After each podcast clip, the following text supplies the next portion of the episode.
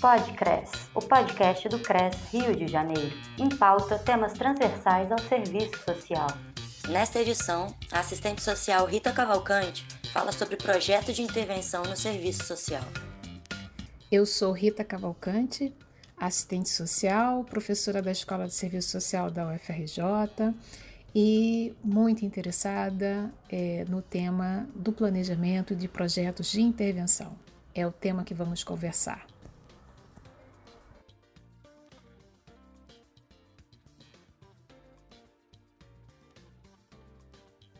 Hoje vamos falar de projeto de intervenção no serviço social.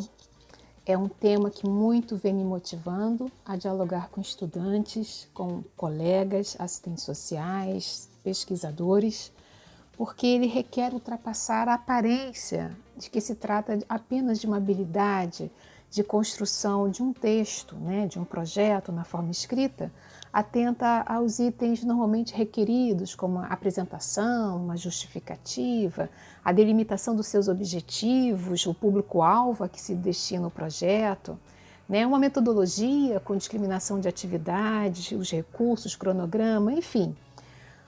Todos esses itens eh, poderão ser nos exigidos, nos, poderão ser eh, orientadores da escrita de um projeto mas essa é uma das formas, digamos assim, é, intermediárias de um projeto. Há todo um processo de negociação, né, de apreensão da realidade, que requer acionar conhecimentos, que muitas vezes a forma escrita é, pode dar ao leitor uma mera, é, uma, mera, uma mera ideia de que elaborar projetos é apenas saber como fazer.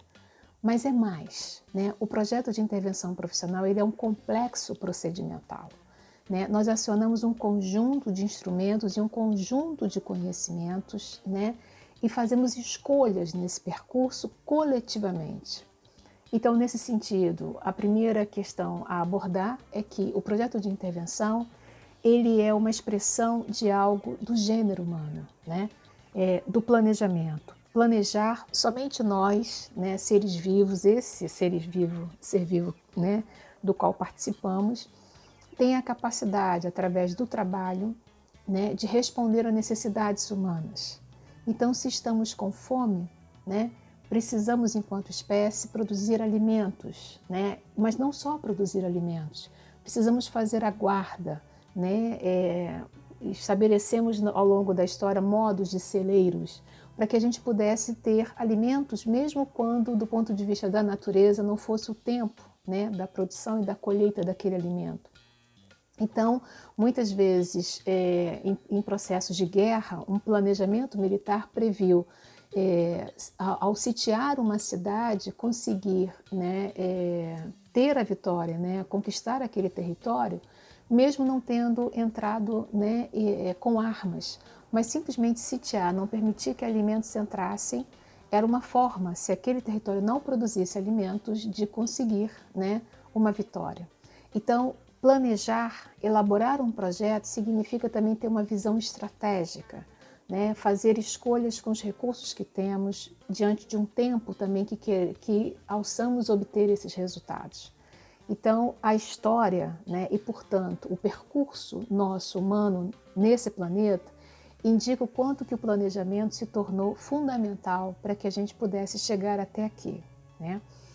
É, então, nesse sentido, elaborar um projeto de intervenção é acionar conhecimento de distintas áreas, um conhecimento teórico, um conhecimento metodológico, né? o conhecimento ético que vai nos orientar a fazer escolhas nesse percurso, né? reconhecer a dimensão política, o conhecimento político que vai indicar a necessidade de reconhecer os sujeitos, os interesses que estão postos diante de inquietações que podem convergir certos grupos, né, numa aliança, mas também numa polarização, numa oposição é, a certos objetivos que possam ser traçados. E o projeto, então, ele aparece como se fosse eminentemente do que a gente chama de uma dimensão técnico-operativa mas ele só se coloca numa esfera né, da intervenção porque sobre ele estamos acionando um conjunto de conhecimentos de outras dimensões do trabalho profissional. Então, de onde vem a atenção da profissão ao projeto de intervenção? É, curiosamente, é, Barbosa vai nos atentar que, desde os primórdios do serviço social, ainda com Mary Richmond em 1917 e no Brasil a partir dos anos 40, né, o modelo primário de intervenção serviço social de caso, ele tinha na, na sua composição um percurso consciente de ações, de intervenções e, e com uma feição etapista, né? Ou seja, a, a, a, alguém chegaria ao, a uma assistente social trazendo um problema, é um problema considerado um problema social, né? O, caberia, o assistente social iniciar com um diagnóstico social, né? A partir desse diagnóstico, prever, né? Que resultados, antecipadamente estimar, imaginar que prognóstico teria a partir de certas ações e essas ações que, que deveriam compor um percurso de acompanhamento era chamado de tratamento.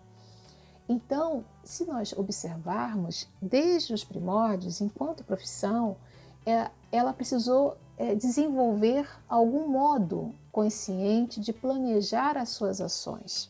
E isso significa né, ter a possibilidade de forma antecipada né, de buscar uma alteração da realidade é, no plano futuro, mas que depende né, de, uma, de uma investigação de algo que está no presente, que nos inquieta, né, e acionar para isso conhecimentos. Não investigamos apenas porque examinamos empiricamente um fenômeno que está né, é, nos, nos, trazendo né, uma convocação de intervenção que nos inquieta mas a partir dele, com os conhecimentos acionados, vamos é, analisar, né, apreendê-lo, interpretá-lo, nomeá-lo, aprender suas determinações e, com isso, prever um conjunto de ações nesse percurso. Portanto, no, do ponto de vista pretérito, no serviço social de caso, as nossas pioneiras acionavam o conhecimento que elas tinham né, como substrato, a época, a doutrina social católica, também tínhamos um, um modelo, né, um, um, método posterior, né, apropriado particularmente com a aproximação nossa da, na formação na PUC de Washington. Nós vamos ter uma, uma, uma aproximação a, a aporte da sociologia e da psicologia do ego, portanto, uma base positivista de apreensão da realidade, uma base funcionalista. Então, nesse sentido, esses conhecimentos é, é, tinham davam coerência a um modelo de intervenção onde os indivíduos eram responsabilizados pelos seus problemas e, portanto, caberia a ele, a partir da nossa orientação, da nossa prescrição do tratamento, né, uma alteração e, e uma alteração que implicaria uma integração dele à ordem vigente, ok? Portanto, e, Aqui quero chamar a atenção que todo o projeto de intervenção nosso, ao longo da nossa historiografia no Brasil e no mundo, ele não é um projeto isolado, seja do tema que ele vai abordar, se eu vou trabalhar com projetos para socializar informações, é, para é, socializar também recursos sociais né, que são previstos nas organizações. É, esse processo ele implica permanentemente uma atenção que é uma pauta que provavelmente há outros projetos de intervenção abordando a mesma pauta, não só na profissão, mas nas profissões, conforme os objetos profissionais. É uma pauta que muitas vezes está dentro e já orientada por uma política social, o que não quer dizer que devamos seguir as políticas sociais de uma forma sejam as públicas, inclusive as privadas, como se fosse necessariamente uma pauta é, a, a, nos subordinarmos, temos que pensar sempre os valores que orientam as políticas sociais, as próprias contradições que estão postas na realidade nessas políticas, porque são, são orientações é, sustentadas a partir de disputas de interesses. E, ao mesmo tempo, lembrarmos que muitas das nossas pautas elas também têm é, correlação a, aos projetos de sociedade que estão postos e a agendas internacionais também. É, nesse caso, a gente, quando vai aos estudos da Esposati, que vai estar lá fazendo o seu estudo de dissertação de mestrado no, no, em meados dos anos 70, ela está se perguntando se o planejamento também compõe aquele momento histórico na profissão né, é, onde há uma, uma orientação de um projeto societário, né, orientado pela ditadura militar e, do ponto de vista econômico, orientado por um desenvolvimentismo. E ela vai observar que parte dos nossos currículos, 60% à época, dos que responderam a sua, as suas, né, a sua, ao seu trabalho de campo, é, indicam haver né, disciplinas específicas já de planejamento, porque era uma requisição à nossa profissão nós né, é, começarmos a ter uma atuação em equipes né, multiprofissionais e já na área da gestão, ok? É, e ela vai identificar que já no encontro de Araxá, né, quase uma década antes, em 1967, essa, essa foi uma das pautas colocadas à profissão como parte do movimento de renovação, identificada como, como um movimento de renovação. Então, enquanto disciplina de planejamento, os anos 60 né, é, e particularmente os anos 70 serão importantes para o reconhecimento da necessidade de um arcabouço né, teórico né, e procedimental de ensino do planejamento na nossa formação. É, com com a, a, a tendência né, da intenção de ruptura, né, é, é, a discussão do planejamento se mantém seguramente e ela vai ser orientada a partir do escopo né, dos, das três ancoragens do nosso projeto né, ético profissional é, hegemônico na profissão e que particularmente vão se assentar nos anos 90. Né? Estou aqui falando do nosso código de ética, da nossa lei de regulamentação e das diretrizes curriculares da BEPS nos três grandes núcleos, né, grandes alicerces do nosso projeto ético profissional, quando a gente o examina, você tem ali uma orientação né, da importância do planejamento para que a nossa intervenção né, é, se coloque nessa articulação entre investigação da realidade né, e intervenção propositiva. Não meramente como uma proposição é, é mimética, repetitiva ou apenas reativa ao que nos chega de forma espontânea. O projeto nos permite dar direção ao nosso projeto profissional, né, atendendo às demandas que nos chegam seguramente, mas com uma orientação consciente ao que efetivamente queremos né, desenvolver. Assim, é, cabe então a gente sumariar, pensando que, ou pelo menos recuperando, que o projeto de intervenção nesse sentido ele vai expressar uma visão social de mundo dos seus agentes envolvidos, nossas, né? A nossa capacidade de aprender né, é, a realidade, o movimento do real e aprendendo que nós estamos numa imbricação de pelo menos três demandas. A demanda efetivamente que vem da população atendida, dos nossos usuários, a demanda que se coloca a partir das requisições dos nossos empregadores e a, e a requisição, eu não diria requisição, mas né, é, a orientação que está posta, que nos orienta a partir da demanda da própria profissão.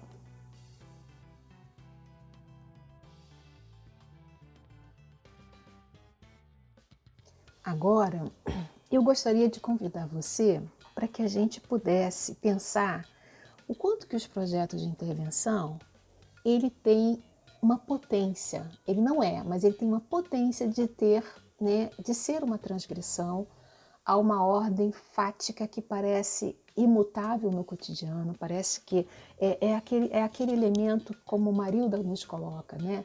É, o quanto que a gente deve estar atento ao fatalismo, ou seja, parece que a realidade é imutável, mas também não podemos ir para um outro polo de acharmos que um projeto de intervenção né, heroicamente vai transformar a realidade. Nós temos que ser capazes de observar o que, que efetivamente temos potência e queremos mudar, né, e que vai trazer né, benefícios importantes à população né, que atendemos. Então, elaborar projetos de intervenção requer é, o fomento consciente de uma transgressão, né, de alguma ruptura à ordem em curso no cotidiano profissional considerando que esse cotidiano ele tem elementos muito interessantes que é uma ambivalência, né? Eu gosto de lembrar ou de associar o cotidiano à imagem de um iceberg, né? Aliás, a imagem do iceberg normalmente ele é importante para qualquer fenômeno que a gente queira investigar na realidade. Porque no cotidiano é isso que nos inquieta, o problema que será recortado, ele tem uma aparência apenas daquela pontinha do, do iceberg. mas quando a gente aciona conhecimento, a gente começa a analisar a sua estrutura, né? É, é, né, que está submersa, não é visível a primeiro, a primeiro tempo, mas a gente começa a descortinar fazendo aproximações a esse movimento do real. Como eu trabalho na Universidade Federal do Rio de Janeiro, eu sempre gosto de lembrar das fotografias e da imagem do, do, do, dos morros que compõem aquele complexo que a gente chama né, do Pão de Açúcar. Ele é composto, quando a gente olha, é como se fossem três morros, né, e cada um tem um, tem um nome, inclusive. Mas quando você aciona conhecimento geológico, na verdade, aquelas montanhas, elas são estruturas que se elevaram de, de uma estrutura geológica que está abaixo. Né? É a mesma estrutura. Mas há tempos históricos muito né, distantes, foram três né, elevações que sofreram numa mesma base geológica. E eu acho que é isso que nós, assistentes sociais, somos chamados a intervir. Quando a gente está diante da, da senhora Maria, do seu João, né, do Roberto, cada um trazendo demandas no cotidiano, além dos nossos empregadores, é, tudo aparece no cotidiano como se fosse fragmentado, como se cada demanda não tivesse a ver com a outra. É justamente o conhecimento teórico que vai nos ajudar a aprender né, o que há de, de, elementos que são singulares, é claro, né, são, são, são elementos próprios de cada, cada sujeito que traz a sua, a sua questão, mas há, há, há, algo que são determinações societárias, sociais, né? E o serviço social tem trabalhado muito, né? É, para a gente apreender o, o, nosso objeto profissional a partir de uma determinação central, que é a da classe, que é hoje colocada de forma mais visível as relações étnico e raciais, né? As relações de gênero, né? É, é, e, e, um conjunto de outras relações que se colocam nesse objeto profissional e que vai comparecer na aparência como é, é, problemas de, de, formação educacional, né? problemas de habitação e no senso comum como a, a, ideia de uma carência. Há uma carência de habitação, uma carência de escolaridade, uma carência de informação, há uma carência de acesso a meios de, de, de, de é, a meios digitais e etc. E justamente é o conhecimento teórico que nos faz ver que o que se revela como carência é efetivamente uma expressão de uma concentração de riqueza nas mãos de poucos e que vai se colocar para nós né, como um, problema a ser enfrentado como se fosse individual, ok? Então, nesse sentido, o projeto de intervenção profissional ele requer que a gente saia de uma área que é convidativa no cotidiano a como, a, a, como se a gente estivesse sofrendo diariamente né, um, um, sonífero, a gente tivesse contato com um sonífero, o que a gente chama de uma alienação, a que cada um de nós está sujeito, o projeto de intervenção é uma pequena gota no sentido da gente romper essa, essa adequação, essa integração a uma ordem que se, que se coloca como não fosse possível alterá-la, ok? Então, é, isso exige de nós né, é, acionarmos essa massa crítica de conhecimento que nós temos desenvolvido né, para romper com esse sonífero. E esta sus suspensão da vida cotidiana não é fuga, é um circuito, porque se sai dela e se retorna a ela de forma modificada, ou seja, esse conhecimento vai nos fazer pensar suas determinações para voltar a esse problema no cotidiano, porém de um lugar diferenciado. Isso nos permite uma potência, né, segundo Carvalho Neto, porque ela vai nos enriquecer. Né? Esta suspensão, portanto, é temporária, mas a, apreensão de uma plenitude obtida permite ganhos de consciência e possibilidade de transformação do cotidiano singular e coletivo.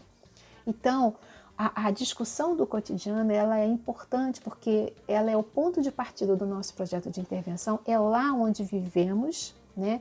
é o nosso tempo histórico cotidiano né? E ela oferece então ao profissional um conteúdo rico para investigar e intervir, dado sua natureza justamente ambivalente. Ao mesmo tempo, no cotidiano, né, você tem uma força que escamoteia, que esconde, mas ao mesmo tempo oferece pistas sobre as contradições e curso do movimento do real. Então, é justamente sobre esse solo concreto do trabalho profissional é que será possível edificar projetos de intervenção profissional orientados por uma perspectiva ético e política. Ora, se para elaborar projeto de intervenção precisamos acionar conhecimentos, há um tipo de conhecimento da dimensão técnico-operativa e, e, que dependerá o projeto de intervenção, que é um conhecimento procedimental. Ele é um conhecimento que requer, pela sua própria natureza, exercitar. Então, eu diria é, de uma forma é, humorada, é que projeto de intervenção ela é uma habilidade também a ser desenvolvida. Porque muitas vezes, para que a gente possa investigar a realidade, a gente precisará né, sistematizar conteúdos de entrevistas que fizemos, de visitas domiciliares que fizemos, de reuniões que fizemos, de leituras de fontes bibliográficas fundamentais, né, que também comporão o processo de investigação. E há também no projeto né, elementos que são conhecimentos ético-políticos. Né? E o nosso código de ética, além dos seus 11 princípios, que vão dar né, orientações objetivas, não são abstratas, né, são né, orientações fundamentais, valorativas para que a gente tome decisões. Também no seu artigo 8, quando a gente vai aos deveres da no, do, nossas, né, do, do assistente social, ou da assistente social, eu diria, observem os verbos como como nossos deveres nós devemos programar, administrar, executar e repassar os serviços sociais assegurados institucionalmente. Também contribuir para a alteração da correlação de forças institucionais, apoiando as legítimas demandas de interesse da população usuária. Também devemos empenhar-nos na viabilização dos direitos sociais dos usuários através de programas e políticas sociais quem aqui não se lembra né, de três termos fundamentais no planejamento da área pública, que são os planos, os programas e os projetos? Né? Então, o nosso código vai falar da, da, do quanto que a gente deve se empenhar na viabilização dos direitos por meio dessas peças. E aqui uma ressalva: na área pública, nós não conseguimos alocação de recursos, né, de financiamentos, né, de serviços, é, se nós não elaborarmos projetos, né? ou planos ou programas. Né? Você precisa ter uma base de fundamentação para justificar o fundo público, ou financiamento, eu diria o financiamento público, ser né, efetivamente é, alocado numa certa direção. Okay? Numa escola, né, numa unidade de saúde, né, numa unidade é, de, de, de um centro comunitário, enfim, nos diversos serviços previstos nas políticas sociais. Mas não ficamos por aí, né? No, no, nos deveres do assistente social também está previsto que devemos empregar com transparência as verbas né, e qual, ou qualquer outro recurso sob nossa responsabilidade, de acordo com os interesses e necessidades coletivas dos usuários. Então, a importância da dimensão participativa, do princípio da participação social, né, do princípio do direito à informação, socializar a informação, estão presentes nesse artigo 8. Então, eu convido vocês a irem ao nosso código de ética, não só lermos né, e compreendermos os nossos princípios, mas também irmos, no mínimo, aos nossos deveres, ok? Mas não ficamos por aí. Na nossa lei de regulamentação, também de 1993, né, quando há a, a indicação das nossas competências profissionais, novamente a linguagem do planejamento aparece. Porque, vejam, é nossa competência elaborar, implementar, executar e avaliar políticas sociais junto a órgãos da administração pública, direta ou indireta, empresas, entidades e organizações populares. Ou seja, a gente não vai desenvolver isso sem elaborarmos o quê? Projetos. E projetos que são não só né, próprios da nossa profissão, né, são no serviço, do serviço social, mas também muitas vezes são projetos compartilhados né, com outras profissões conforme o objeto que se toma, né, conforme o problema que se toma nesses projetos. Também devemos elaborar, coordenar, executar e avaliar planos, programas e projetos que sejam do âmbito de atuação do serviço social com a participação da sociedade civil. Atenção, né? Então, planejamento no serviço social não pode recuperar uma tradição do que a gente chamou de planejamento normativo, que era um planejamento de gabinete e que foram muito comuns na época da ditadura militar. Ou seja, nós fomos ensinados a fazer, a fazer planejamentos, projetos, planos, programas e projetos a partir de uma ótica né, é, dos agentes públicos e que não trazia no seu, no seu interior né, a, a, a, efetiva participação, que não era nem consultiva muitas vezes, muito menos deliberativa. Okay? Também devemos planejar, organizar e administrar benefícios e serviço social. Observem essa, em planejar, executar e avaliar pesquisas que possam contribuir para a análise da realidade social e para subsidiar ações profissionais. Então, aqui a pesquisa não é colocada apenas como um atributo né, é, dos assistentes sociais que estão nas universidades, mas ele é um atributo né, de qualquer assistente social em qualquer lugar que estejamos, seja na gestão, na intervenção direta à população, na formação, na educação permanente de outros profissionais, ok? Aonde estivermos, né, precisaremos investigar essa realidade. E também, quando a gente vai no artigo 5 né, que são as atribuições privativas do assistente social, novamente a linguagem do planejamento está presente. Vejam, coordenar, elaborar, executar, supervisionar e avaliar estudos, pesquisas, planos, programas e projetos na área do serviço social. Agora podemos é, abrir um pouco o conhecimento procedimental que envolve é, o processo da elaboração do projeto de intervenção, ok? É, a primeira coisa que me parece importante é que não há, não há um processo etapista, etapas, mas há uma circularidade de esforços, né, de competências que a gente vai desenvolver a partir de pelo menos três grandes núcleos que se, que se articulam de forma orgânica, que é uma dimensão efetivamente investigativa, um núcleo investigativo, um núcleo que é propositivo e um núcleo que é avaliativo. E aí eu quero explicar um pouquinho isso. Bem, nenhum projeto de intervenção ele vai, se, ele vai ser desenvolvido com qualidade se a gente não delimitar bem qual é o problema que a gente quer efetivamente atingir. Então, eu gostaria de convidar vocês para a imagem de uma árvore. Né? E a árvore ela é importante nesse, nesse escopo porque é, o que ela traz muitas vezes de, de, de, manifesto, né? se a gente olhar por cima, é claro, é a, a, copa dela, né? são as folhas. Então há uma dimensão fenomênica no problema que a gente vai né, tomar como núcleo central de intervenção no projeto. De, no projeto. Bem, só que é, o que o está aparente é, é, é, bastante similar à imagem do iceberg. Ela é sustentado por um caule, um tipo de caule, um tronco, né? Caule não, um tronco, né? por um tronco, né? Que está também sustentado pelas raízes. As raízes a gente tenderá, conforme o tipo de árvore, a não a não ver, né? A não tomá-lo empiricamente.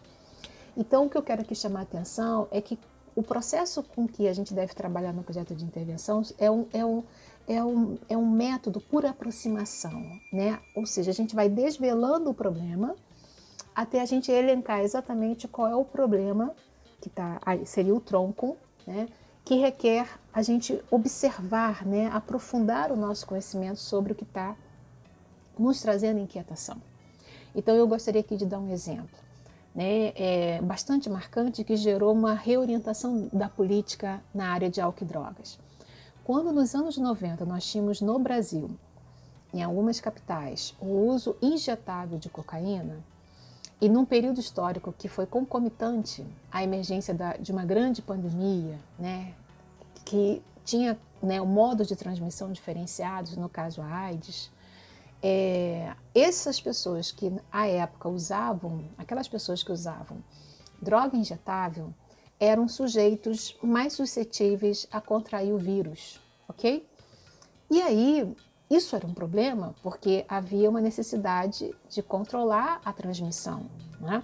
Então, esses sujeitos se tornaram público-alvo né, é, de uma intervenção da política pública. Havia-se uma necessidade de intervir sobre esses sujeitos para que eles diminuíssem o risco.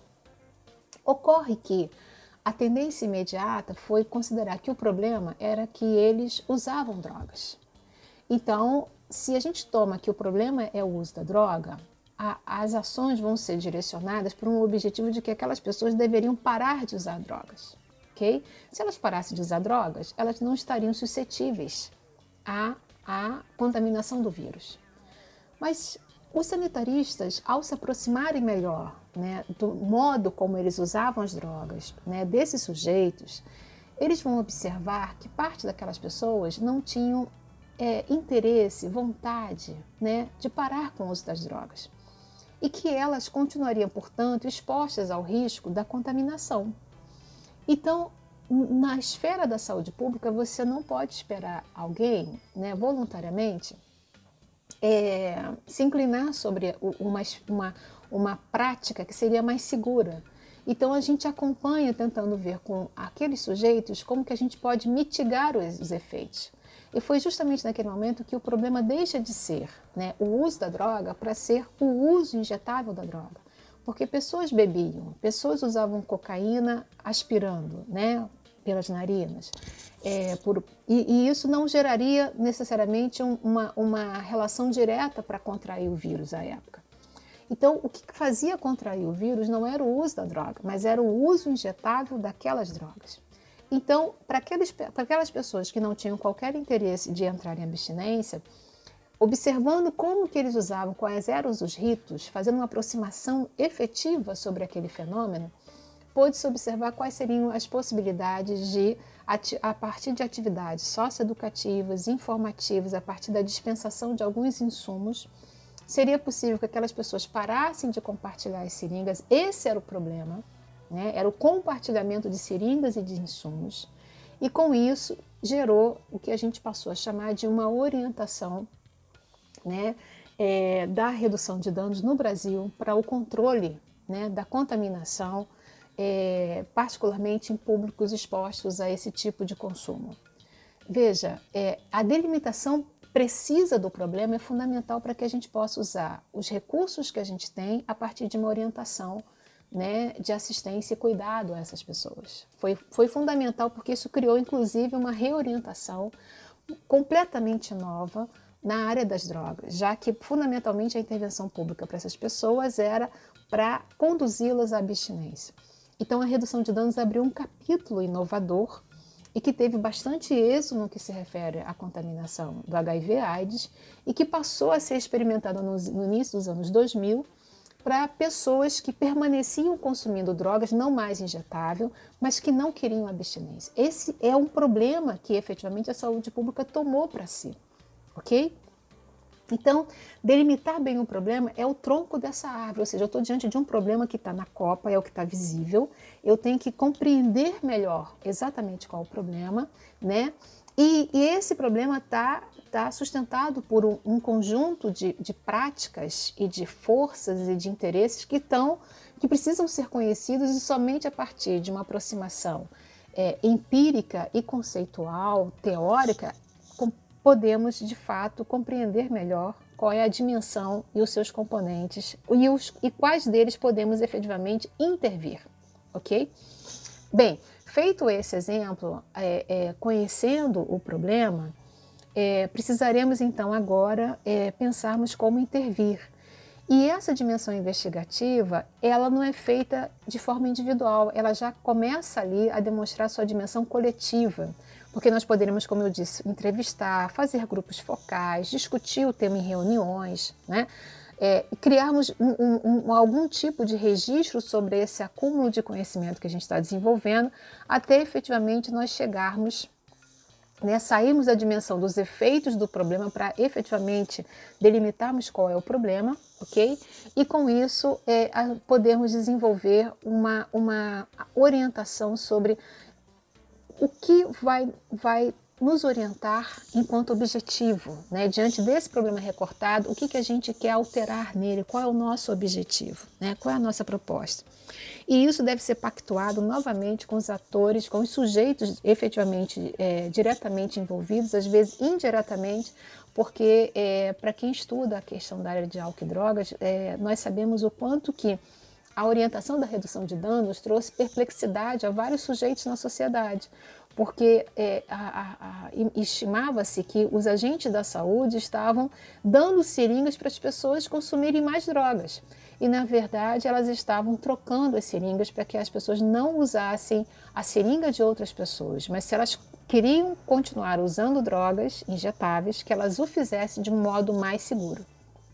Então, é, nós precisamos reconhecer, fazermos um mapa, um mapeamento de sujeitos que poderão apoiar a nossa proposta numa certa direção, né? E sujeitos que provavelmente poderão não apoiar. Nós temos que fazer uma análise estratégica, né? Desse, dessa composição política que envolve é, lidarmos com certos problemas da realidade, né? A partir de certos objetivos que vão nos orientar. Nesse sentido, somente na, na, no núcleo propositivo e, e, a partir de um processo de negociação técnica, teórica e política é que a gente finalmente vai chegar ao momento de redigir o projeto. Só que todo esse percurso ele faz parte de um projeto de intervenção.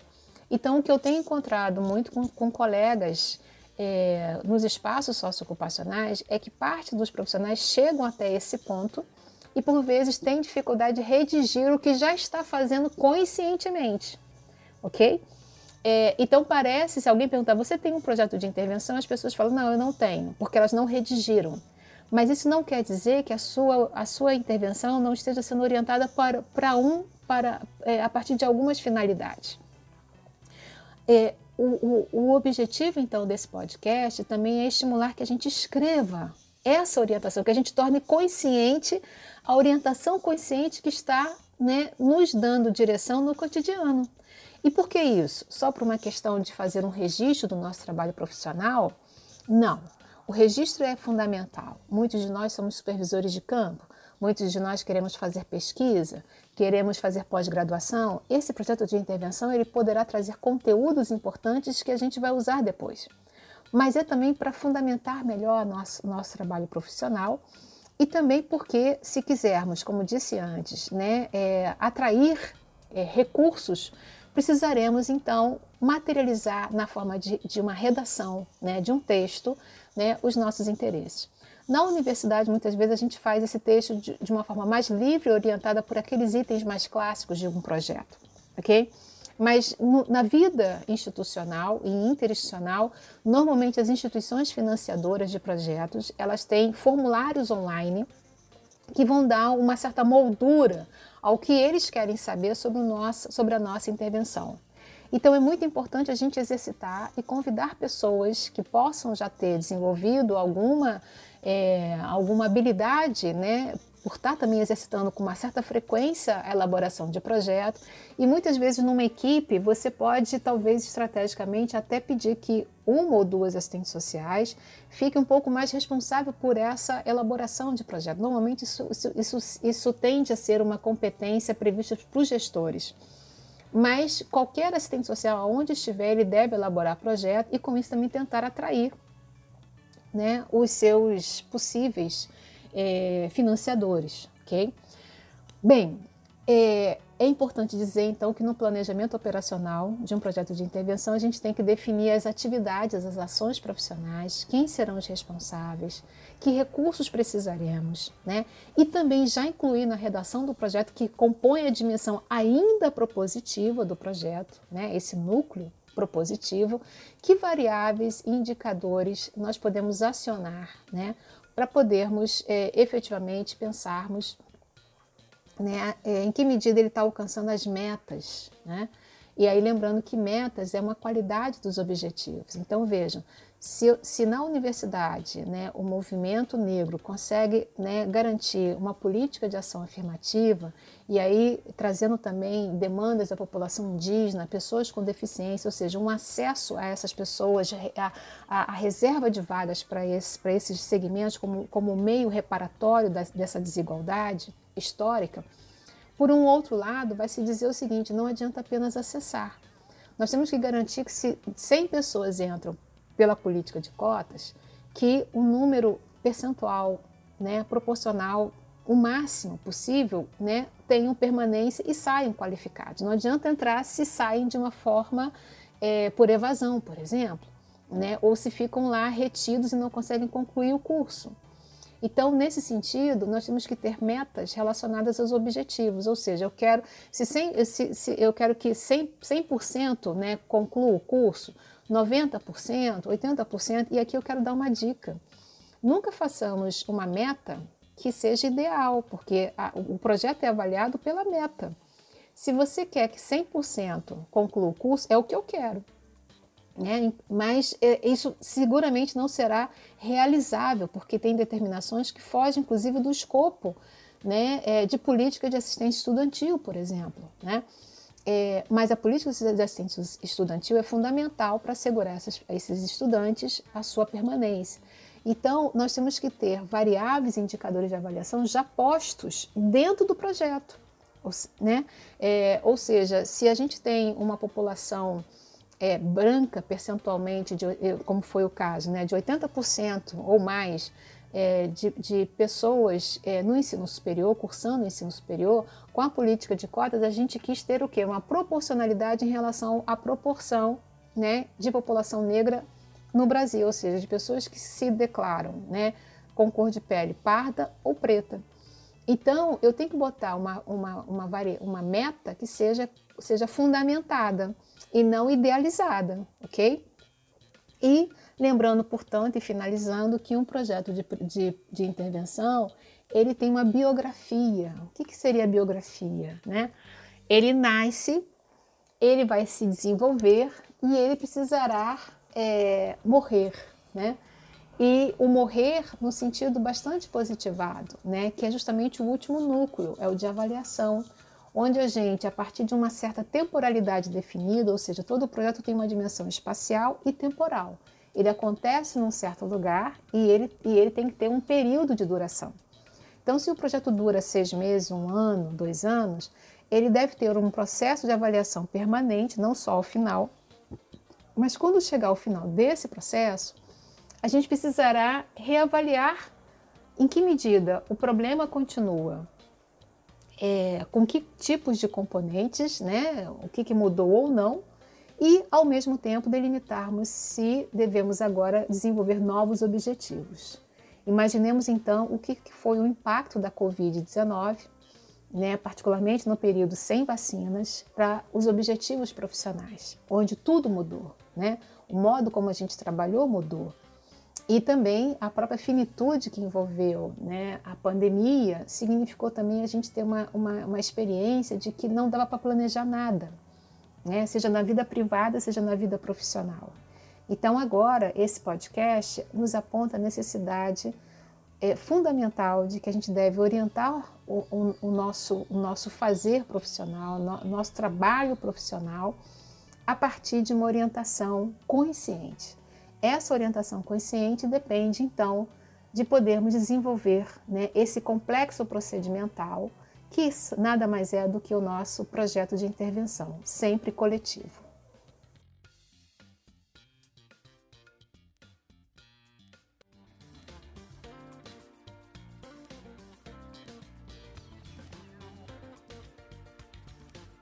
Podcres, o podcast do CRES Rio de Janeiro. O material divulgado neste podcast pode ser reproduzido integral ou parcialmente, desde que sejam respeitados os créditos das autoras e autores e do próprio Conselho Regional de Serviço Social do Rio de Janeiro. Produção CRES, sétima região. Música tema Rio Funk de Alex Natif.